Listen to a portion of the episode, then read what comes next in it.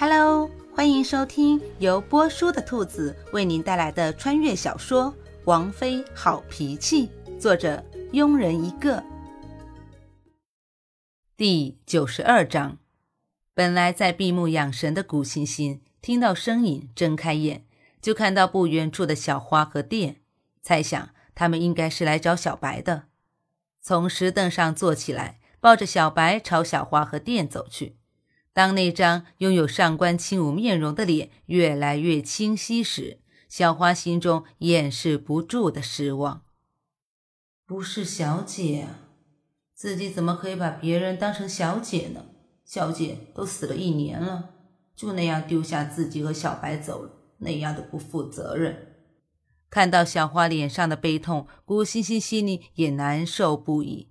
此刻真的很想告诉小花，其实站在她面前的就是古欣欣，重生后的古欣欣。只是如果把这个事实说出来，有多少人会相信？就算最后相信了，又要打乱多少人的平静生活呢？所以古欣欣赌不起，就让大家像这样过平淡的生活，也许对大家来说才是最好的。压下心中的情绪，古欣欣看着小花，淡笑的问道：“这位夫人，这是您养的小白猫吗？好可爱。”小花看起来成熟了不少，更像女人了。哦，呃，是的，小白比较调皮，给姑娘惹麻烦了。小花嘴角扯出一抹尴尬的笑，朝古欣欣歉意的点了点头。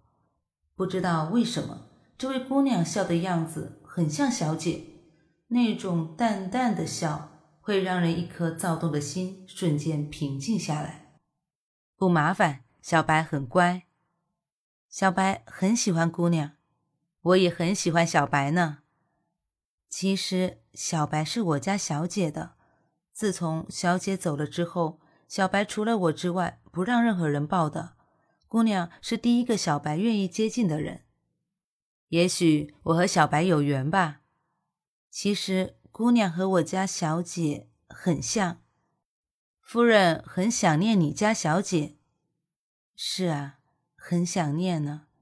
小姐生前对所有人都好，脾气好，人好。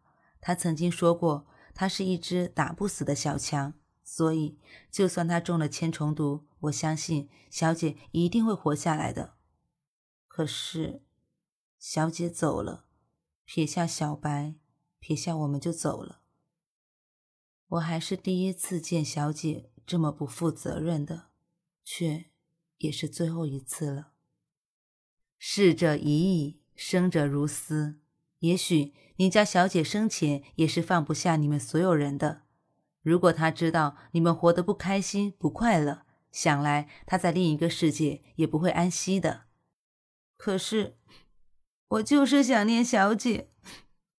小花也不知道为什么，此刻很想耍小脾气，很想委屈的哭一场。店看着有点耍小孩子情绪的小花，有点吃惊，好像又回到了王妃生前。小花还是一个不懂掩饰情绪的孩子，整天嘻嘻哈哈，想哭就哭，想笑就笑。仿佛只要有他家小姐在，他就无忧无虑，永远不知道什么是烦恼。只是自从王妃去了之后，小花就学会了掩饰情绪，不再是那个无忧无虑的小女孩了。没想到今天竟然在一个陌生女子面前放开了情绪。这个女子到底是谁？就连小白也愿意接近。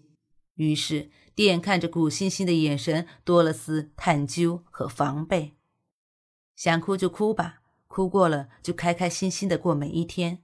我相信你家小姐更希望看到你开心、无忧无虑的样子。古欣欣一手抱着小白，一手轻轻的拍了拍小花的肩膀。本集播讲完毕。如果你也喜欢这部小说，请订阅、评论哦。咱们下集见。